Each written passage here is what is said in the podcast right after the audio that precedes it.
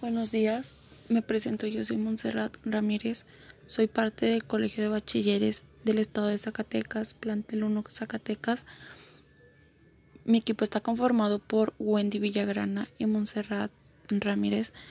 Nosotros hablaremos sobre la lactancia materna, ya que esta es primordial durante los primeros seis meses de vida para el bebé. Es el proceso natural integrado en la función de reproducción de los mamíferos, en la que el pecho de la mamá es el encargado de producir leche tras el parto siempre que se produzca a partir de la semana 24 aproximadamente. Las hormonas prolactina y oxitocina serán las responsables de la producción y salida de la leche. Después del parto, durante el periodo de dos horas, el bebé buscará a su madre, específicamente el pecho de ella. Pero, ¿de qué se compone esta leche? Bueno, la leche materna se comporta como un fluido vivo y combinante, según los requerimientos del niño. ¿De qué está conformada? Bueno, la leche está, la leche materna se conforma del calostro. El calostro está compuesto por proteínas y anticuerpos y una baja cantidad de lactosa y grasa. ¿Qué es la leche de transición? Bueno, esta se produce durante el cuarto día y 15 días después del parto. No olvidemos decir que la leche materna es lo mejor para el bebé, ya que ésta evita algunas enfermedades contra el bebé. Ya puede ser enfermedades respiratorias, obesidad, alergias y todo esto. Bueno, la lactancia es la mejor estrategia para evadir enfermedades y el índice de mortalidad el tiempo que, genera un vínculo significativo entre la madre y el hijo, es decir, que la leche materna tiene anticuerpos que ayudan a evitar que su bebé se enferme. El calostro protege al recién nacido de una enfermedad hemorrágica gracias a los antioxidantes y quinonas. La inmunoglobina cubre el traco digestivo, disminuye el riesgo de infecciones respiratorias, disminuye el riesgo de anemia.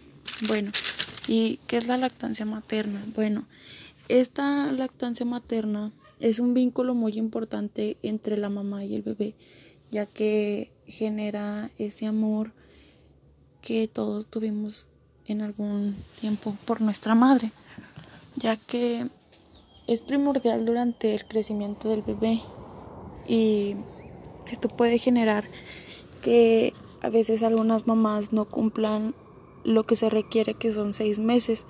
Durante estos seis meses el bebé ocupa mucho, mucho, mucho la leche de su mamá, ya que pues este le va a dar mm, fuerzas al niño, le va a generar que, que no esté tan inmune, que no sufra de una anemia.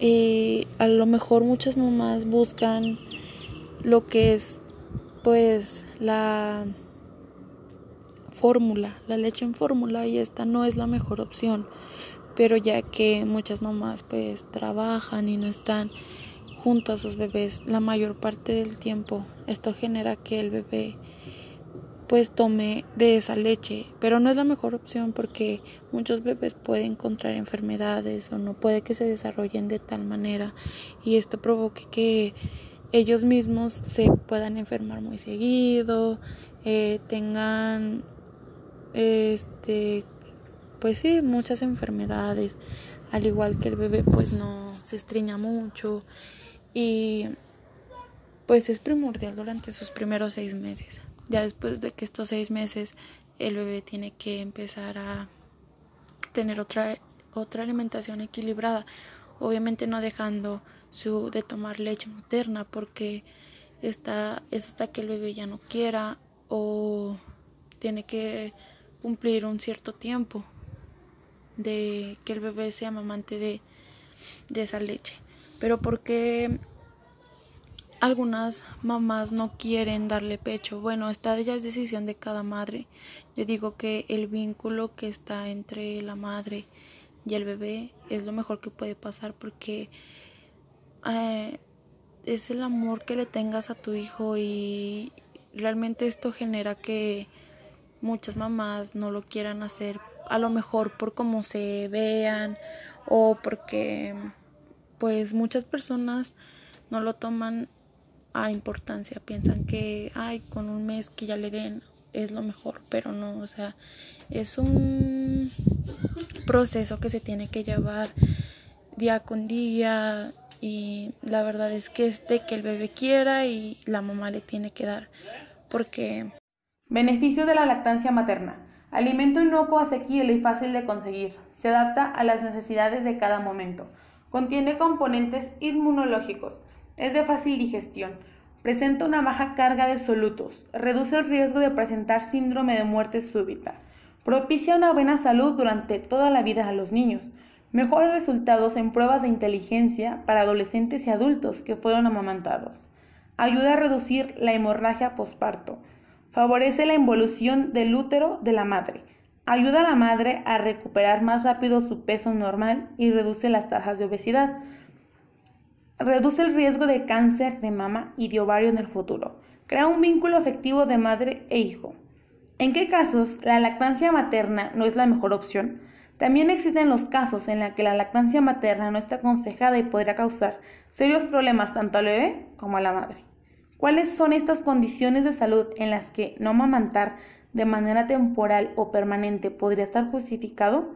Una de ellas son los lactantes que no deben recibir leche materna, ni otra leche excepto fórmula especializada, ya sea lactantes con galactosemia, lactantes con felicetonuria y lactantes con enfermedad de orina de jarabe de arce. Otra es recién nacidos para quienes la leche materna es la mejor opción, pero pueden necesitar otros alimentos por un periodo limitado. Lactantes con un peso menor a 1500 gramos, lactantes con menos de 32 semanas de gestación, recién nacido con riesgo de hipoglucemia. Afecciones maternas que podrían justificar que se evite la lactancia permanente. Infecciones por VIH. Afecciones maternas que podría justificar que se evite la lactancia temporalmente. Enfermedad grave como por ejemplo septicemia, herpes simplex tipo HSV-1. Como conclusión de este tema, yo quisiera retomar el retomar lo antes dicho de que es un vínculo muy amoroso y es la prevención de muchas enfermedades sobre tu bebé.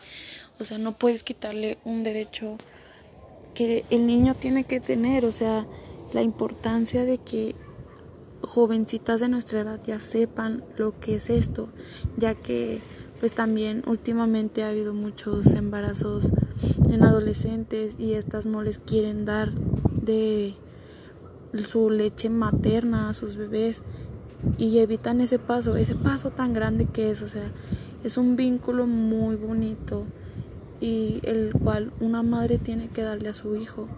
También la importancia de que esta misma ayuda a prevenir muchísimas enfermedades que en un futuro el bebé podría generar.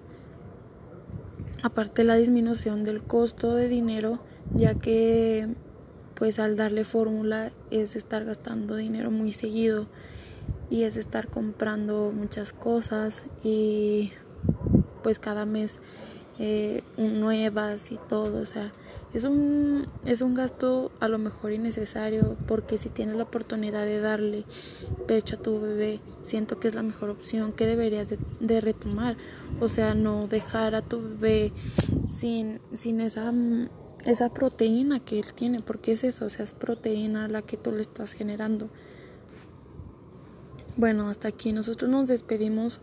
La verdad, creo que es un tema que todos debemos de tener importancia, al menos nosotras que somos niñas y que en algún futuro nosotros vamos a vamos a alimentar a nuestros hijos.